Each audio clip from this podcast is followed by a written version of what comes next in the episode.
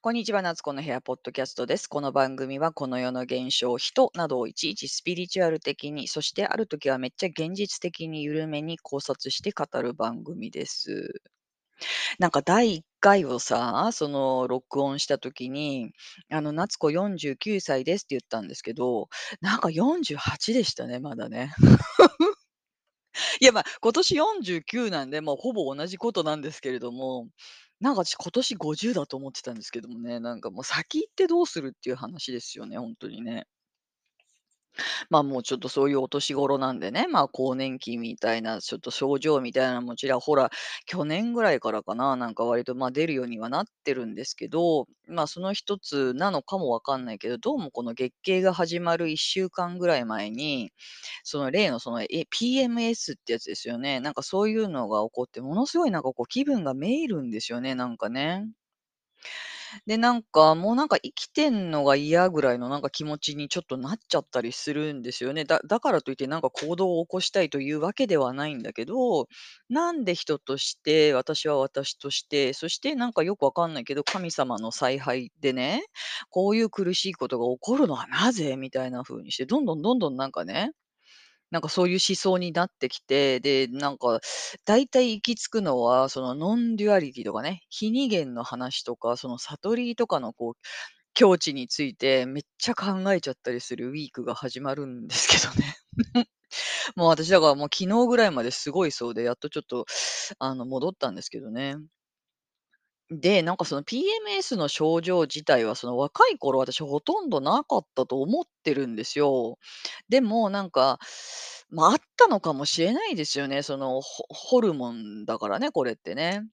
あったかもしれないけど、なんかもうその時はとにかく自分が自分以外の何者かにならねばならないっていうね、その臨場感と焦燥感の中で生きていて、もう明日は何をやっつけようみたいな感じで生きてたんでなんかその体の微細なね、変化とか声とかっていうところに、ま、意識が向けられなかったっていうか、うん、ま、ああったのかもしらない知れないけども、完全無視してたんじゃないかなっていう風に思うんですけど、まあ、今になって、やっとその何もしないとか、何も自分から仕掛けない、コントロールしないみたいなことが、ようやくなんかそれがどういうことかっていうのが少しずつ分かってきて、まあ、そうなってきたらなんかいろんなこの体の変化とか声とあのね、体が訴えてることっていうことに、まあ、気が付き出してきたななんて思ったりもするわけですよ。で、まあ、その PMS の期間に入っちゃうと、ついに常々考えてしまう、この悟りの境地とはどういうものなんだろうっていうさ、そのなんかこう、思想がこう湧いてくるわけですよ。だから私はいつかそのちゃんと悟ってもいないし、覚醒もしてないと思うんだけど、まあ、でもやっぱりこういうヒーリングみたいなのを自分自身にもやっていたり、そのお客様にもやってたりとかすると、まあ、全ては思い込みであるんだなっていうことにはやっぱ徐々に気づいてくるわけですよね。で、あの、そうそうなんですよ。で、そしてなんでその思い込みが来たのかなっていうことを、まあ、その感情を開くみたいなレベルでやっていくと、まあ、大体その何か起因となるものがあって、で、その起因っていうのはなんかのショックから来たものなんだけど、あの、でも読みほどいていくことができて、ああ、なるほどって、あの、そういう風に思っちゃう私もいたねみたいな風に自分で自分を納得する、その自分のなんかこう避けていたものを自分で受け入れるっていうことをすると、大体ほどけていくんですよね。で、ほどけていくと、もうなんかこの自分の世界観っていうのが変わってきて、今まで怖かったものが怖くなくなってきたりとか、今まで自分を責めている人だと思っていた人は、なんか、まあ、別に自分とそっくりの人だったんだなみたいなことがこう分かってくるわけですよ。ね。あの、それはなんかこうね、同じような経験されてる方いっしゃいっぱいいると思うんですけど、で、やっぱりその先になんかやっぱり結局、なんか私もあの人も、なんかどうも一つのところから来てるっぽいっていうかね。そして、この森羅万象っていうのはなんか人とか物とか空間みたいな感じにこう見えるけど、一つっていうか、まあ、エネルギーなんですよね、全部ね。そのエネルギーがうにょんうにょんうにょんって動いているだけで、その人間の脳とかを通じてね知覚っていう感覚で、そのなんかこう物事を見る、人間のこう、例えばまあ見るとか聞くとかね、その目とか耳の器官をを通じて見ると物に見えたり、なんか触れたっていう感じがしたりとかっていう、その人間レベルではそう感じるのかもしれないんだけど、まあ実はそのなんていうのか、あのそれらも全て地続きのもので、あの、なんなんつったんですかね、もうすごい引きで見たらなんかのエネルギーがうにょうにょんしているだけなのかもしれないとかっていうさ、なんかそういうさ、話になってっちゃうわけなんですよね。うん。じゃあ、そのその大元とかさ、 something great とかさ、あの、なんていうの、か神でも何でもいいけどって、それは何なの？みたいな話です。またその先もあるわけなんですけど、まあね、まあ、いずれにしても、なんかそういうようなね、みんなつながっていますよと、もともと一緒ですよと。そして、そのいろんなものがこう分離して、私とあなたとか、まあ、ウサギとか亀とか木とか自然とかっていう形に見えているけれども、あの、それぞれにそのやりたいというかね、それぞれが経験を積みたいことがあって、その個人というか、ね、その単体のものとなって、この世で、まあ、いろんな経験も、そう苦しみも喜びも含めてやりに来たっていうようなことに、まあ、徐々にこう納得がいっていくんですよね。悟った、悟ってないということよりも、まあ、結果的にそうよね、みたいにこう頭が思ってくるっていうかさ。なんで、やっぱりだからその、ね、その、いわゆるその藤風の言っていることとかっていうことがすごく腑に落ちてくるというかさ、なんかね、そうなんだと思うんですよね。で、なんか本当はそういうことってみんなこう、分かっていると思うんですよ、心のどっかでね。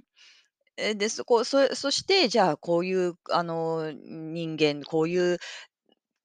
こういう内容で今回の人生やってみようみたいな感じで、その分離した子となってまた現れるわけですよね、地球上に。で、それはその赤ちゃんの頃っていうのは、まあ、覚えてんのかもしんないけど、大人になると、大人になるにつれ、忘れるっていうか、もう忘れていくわけですよね。忘れていって、もうこのエゴとか物質社会とかっていうところにこうまみれてしまって抜けられないみたいなことになるんだけど、またそっからその自分を思い出していって、ああ、こういうことかこういうことかっていうなんかこうプロセスっていうのをこうね、経験を積む。ね、そうさ全て分かった状態だとさ、もう苦悩もないからさ、経験ができないのでね、あえて忘れてそのいろんな経験値っていうのをやって、愛とは何かを知るみたいなことをやって、また戻っていくみたいなもんだと思うんですよ。なんで、みんなどっか分かってるけど忘れているものがあって、あの、それだからその藤風の歌とかって聞くと、なんかちょっとこう思い出すんじゃないかと思うんだよね。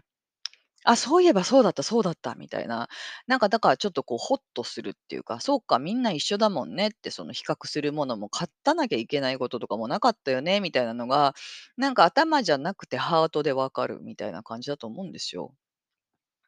ほんで、で、そこの間ね、その YouTube の方のネタ投稿でいただいた話で、その情報空間とか物理空間っていうよね、そのコンセプトっていうのが最近出てきて、まあ、つまりその量子力学とか応用数学とか物理学っていうことも突き詰めて突き詰めて研究していっちゃうと、なんかそのお釈迦様の言っていることと同じになっていくっていうのを、なんかまあ皆さんこう発見しつつあるわけですよね。まあ、もちろんそのアインシュタインの相対性理論とかも、まあ、言ったらそうなわけですよね。すべてはその関係性で成り立っている、その絶対的な何かっていうんじゃなくて、まあ、そのなんつうの、遠くから見たら何も動いて見えないけれども、近くから見るとビュンビュン走ってるみたいなもんで、なんていうの、すべてはその関わり合いっていうか、あの、相対するものがあって初めて成り立っている。だからこの世って幻想なのよね、ははんとか言って、まあ、ね、おっしゃって、そのアインシュタイン様お亡くなりになってしまった、もうちょっとね、突っ込んでほしかったって思うんですけどね、生きてらっしゃる間には。まあまあまあ、それ、で、いずれにしてもそういう物理学のめっちゃ IQ の高い研究者たちっていうのは、なんかこう気づいちゃうんだと思うんですよね。だ、結構ここもパラドックスよね。いわゆるそのお勉強とかその証拠とかさ、あとその確信とかさ、あの確実なものっていうものをこう、あの出すこの科学、物理、数学みたいな分野っていうのが実は一番その目に見えない世界のなんかこう解析とかに近いところにあるっていう。だからね、スピリチュアルって別になんか不思議なことじゃなくて、むしろなんかサイエンスなんだと思うんですよね。で、まあ、いろんなことがいずれなんかのこう式に表していけるようになるんだと思うんですよね、なんかね。まあね。で、まあ、なんかその前のその悟るっていう悟りというかね、お世の中ってどうもこういう風にできて、私たちというのはそういう現れなんだっていうものに、なんかやっぱ人々の意識がこう近づいていっていると思うんですよ。まだまだですよ。人間の意識ってまだまだそこまでいってないけど、あの、今までよりはなんか大きく飛躍した形で、その量子力学もそうだし、の考え方もそうだし、あとはその藤井風さんみたいな人の出現もそうなんだけど、なんかやっぱそういうのにこう、ね、あの、シークレットにみんなちょっとたどり着きそうになるたどり着くのに少し一歩近づいたみたいな感じになってると思うんですよ。なんかね、ね、もうたどり着いたシークレットなんでしょうね、本当にね。あの、なんだ、というようなことがね、起こってるような気がするんですよね。で、その前の、そういう段階に行く前のその人々のこう気づきとして、あれ、なんか世の中って、そのなんかもう自分では何にもできない、コントロールなどできない、あの、自分でなんとか努力して、血と汗と涙でやんなきゃいけないんだ、無理なもんは無理なんだっていうようなところから、あの、少しそうでもないのかもっていうようなね、なコンセプト、気づきみたいなのが、あの、なんかその引き寄せの法則とか潜在意識の書き換えとか、まあ、そういうようなね、プラクティスなんだと思うんですよ。あの、でもそれは、その全てはエネルギーであるということ、その自分の意識というものが目の前の現実をかん変えるっていうのは、まあ、そ当たり前ですよね。全部つながってますからね。で、そういうことを考えると、まあ、それは可能なんですよね。可能なんだけど、まだ人間のその、なんていうの、自分で何とかしなきゃいけない、他人とを変えなければいけないとかっていう意識、え、とかね、あとはそのながこれが嫌だから絶対にこういうふうにしなきゃいけないっていう執着で、その引き寄せとか潜在意識の書き換えっていうことは、やっても基本的に私はこれは叶わないっていうふうに思っています。うん。なんかね。あの、なので、まあ、それは執着とかではできない、なんとかその、こうあってはならこうなりたくないから、こうなりなれないっていう願いでは叶わないみたいないろんなあるじゃない？もうなんかもう一休さんのとんち話みたいな、もうああでもない、こうでもないみたいな話になっちゃうんだけど、なんか私が感じるのは、なんかそのそのね、その全体から分離して、そのこ個人という風になったその現れ、ね、人、一人の人間として現れた表現っていうのがあって、その人にはなんかその、その人になるべく目的があるんだと思うんですよ。その人がやるパートっていうのがなんかあると思う。その魂みたいなものが経験したいものがあるんだと思うんですよね。で、あの、すそれが何かっていうものにこう行き着いた人、ま、つまり自分自身の全ての側面を愛して、あの全てのそのね、あのポジティブだけじゃないんですね。自分の持ってるそのネガティブな意識とか、ネガティブな経験とかっていうものも全てその受け入れて、そんな私を愛しているっていう、愛しているっていうか、認めているっていうようなその境地にね、たどり着いているっていうか、てか、そもそも愛しているっていうか、もうそもそもそういう存在なんだっていう風に、まあ、自分で気づけた人っていうのは、あの、なんか自然とそのひ必要なものが引き寄せられてくるシステムっていうのがあると思うんですよ。だからなんか、引き寄せるというよりも、なんか引き継いでいくっていうかね。なんかね。なんかその自分と世界は一つなんだって、あの人もこの人もその見かけ上は違う人だったりとか、あの家庭環境が違ったり、そのなんかこうできることも違うけど、まあその人はその人としての役割をするための現れなんだ、なんだ一緒なんだっていうような境地になるとね。で、私はこれをしに来たんだ、これをしたいんだ。それはなんかこう比較するものでもでもないし、勝たなきゃいけないものでも、負けなきゃいけないものでもないっていうことが分かるとね、なんか結構人生って、なんかそのオートモード設定みたいになるっぽいんですよね。なんかそういう人私何も見てるんだけど、だからその自分がやりたいみたいな直感的に思っていたことっていうのが、なんか自動的にその人にこう降りかかってくるっていうか、お題が勝手に来るみたいな感じ？で、もちろんそれはなんかこう、へいへいとか言ってすぐに片付けられることではなくって、その、いろいろね、考えたり勉強しなきゃいけないこともあるとは思うんだけど、でもそれに向かっていく努力っていうのをなんか惜しむも惜しまないも、あ自分はそういう役割だから当然なんだよね、みたいな形で、その、受け入れられていくっていうかね。うん。で、あの、それをのこう納得して粛々とやっていく。だからまあまあ、もう本当にね、ものざ もう藤井風さんなんかそういうオートモードに入ってるんだと思うんですよね。あの、自分がやりたいようにやると必要なものが来ると。うん、そしてこれもやりなさい、あれもやりなさいみたいなそのお題が来て、あ、そうなんですね。いや、はい、わかりましたって言って、それして、それもやらされてるとかではなくて、やりたくてやるっていうようなね、なんかそんな感じだと思うんですよ。だからその本当の引き寄せって、あの、なんか結果的にね、まあ、その今もいい、今も最高。だけど、さらに拡大とするするといいなみたいな、その執着のないところでしか本来は起こらないと思うんですよね。で、その執着っていうのは、その自分の不足感とか、なんかこうならなければならない、さもなければ自分が消えてしまうみたいな、その恐れの意識っていうのに根ざしているので、それはオートモードではなくてコントロールなんですよね。自分で結局何とかしなきゃいけないっていう意識に根ざしているので、その他の人の人生も自分の好きなように変えられるみたいに思ってしまうとね、あの、だって私が創造主っていうことでしょ？みたいな感じになって、えーなんかそういうメソッドみたいなのをやっちゃうとね、なんかちょっとね、変なとこにはまる人を何人も私見てきてんだよね。なんかね、ちょっと言い方が難しい。どう言ったらいいのかな。自己催眠つうか、自己催自己洗脳みたいなのにはまっちゃっている感じっていうのかな。うん、なんか一つちょっと例を出しちゃうと、なんか私の友達とか、まあ、知り合いの知り合いみたいな人なんだけど、なんかその自分の好きなあ男の人がいてね、で、そんな親しい間柄でもなかったんだけど、なんかやっぱこの人を引き寄せたいみたいなことになって、なんかその引き寄せのなんとかマスターみたいな人のところに行って、その、まあわかんない、瞑想したり潜在意識の書き換えとかいろいろやったんだと思うんだよね。あの、そういうことをしてたら、なんかその徐々にね、なんか彼が私にすごいこう話しかけてくるようになったっって言って、で、なんか私がそういう風なことでこう対応すると、すごいなんか照れちゃって、なんかこそこそして可愛いんだよとかって言って、なんか本当に本当に変わるかもしんない現実みたいな感じだったんですよね。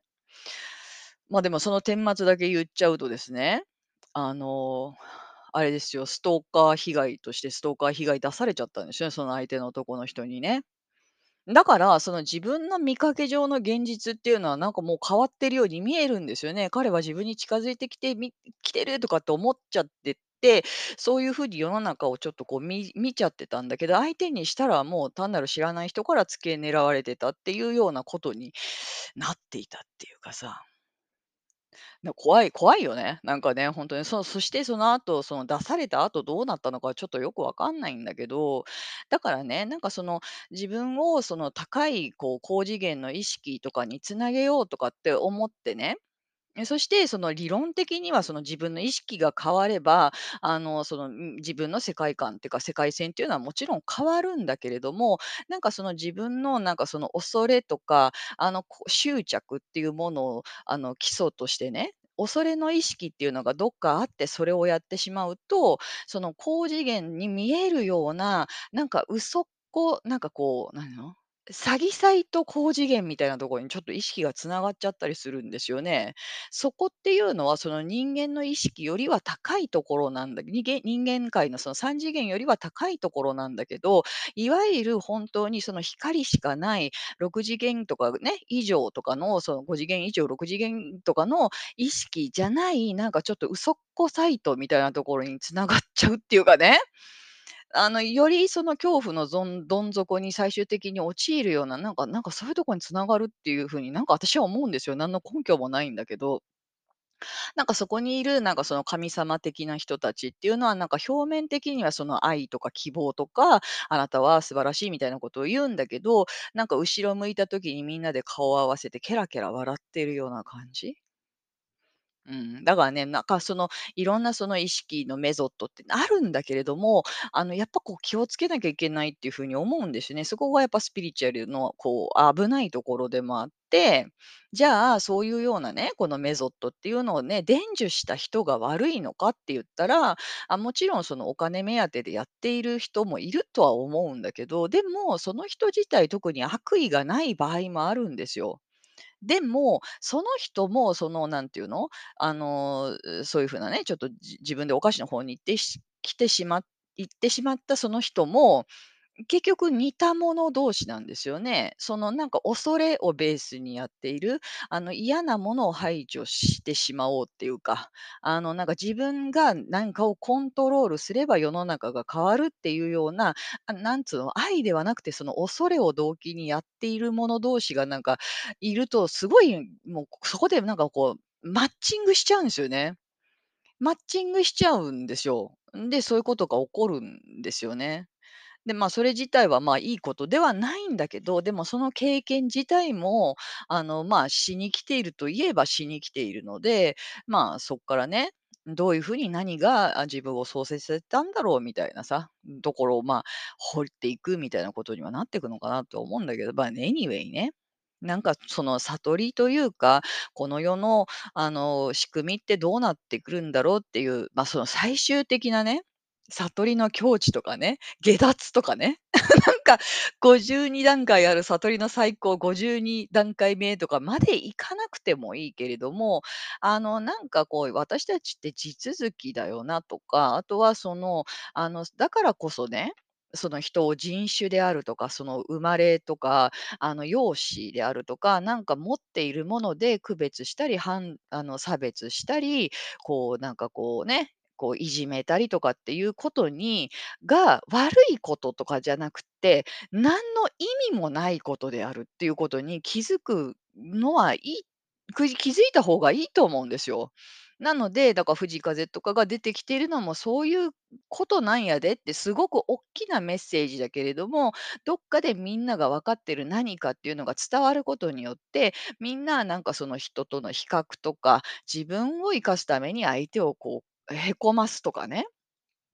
そもそもその自分の一部ではあるけれども、自分のものではない地球っていうものの取り合いとか戦争とか、宗教的なこう戦争とかね、っていうことが、あの、悪いとかいいとかじゃなくて、意味がないということ、おいうことに気づく段階に今地球は来てると思うし、それがこう広まってくると、まあ、世の中平和になると思うんですよね。な、その差別とか勝ち負けとかも、それこそその祭りで歌われているコンセプトで、そういうことのに対する執着の意識が薄れていくから。うん。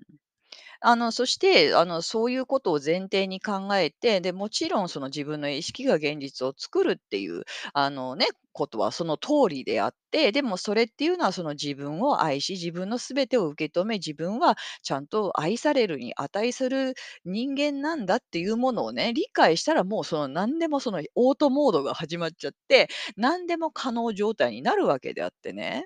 あの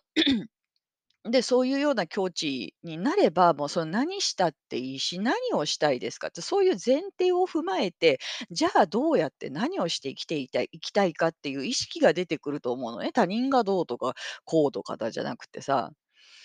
なんかね、まあ、そういう風になっていけると、やっぱり人間の意識って底上げされていくと思う。だからすすぐに全体がそうなるっていうのは難しいですよ。難しいけれども、まあ、徐々に徐々にっていう。で、あの、その中で、あの、じゃあ、この自分として人間として生きる上で、人間として、そして感情という得意ななんかよくわかんないものを持っている人間として、何がしたいか、何ができるか、人間が何ができるか。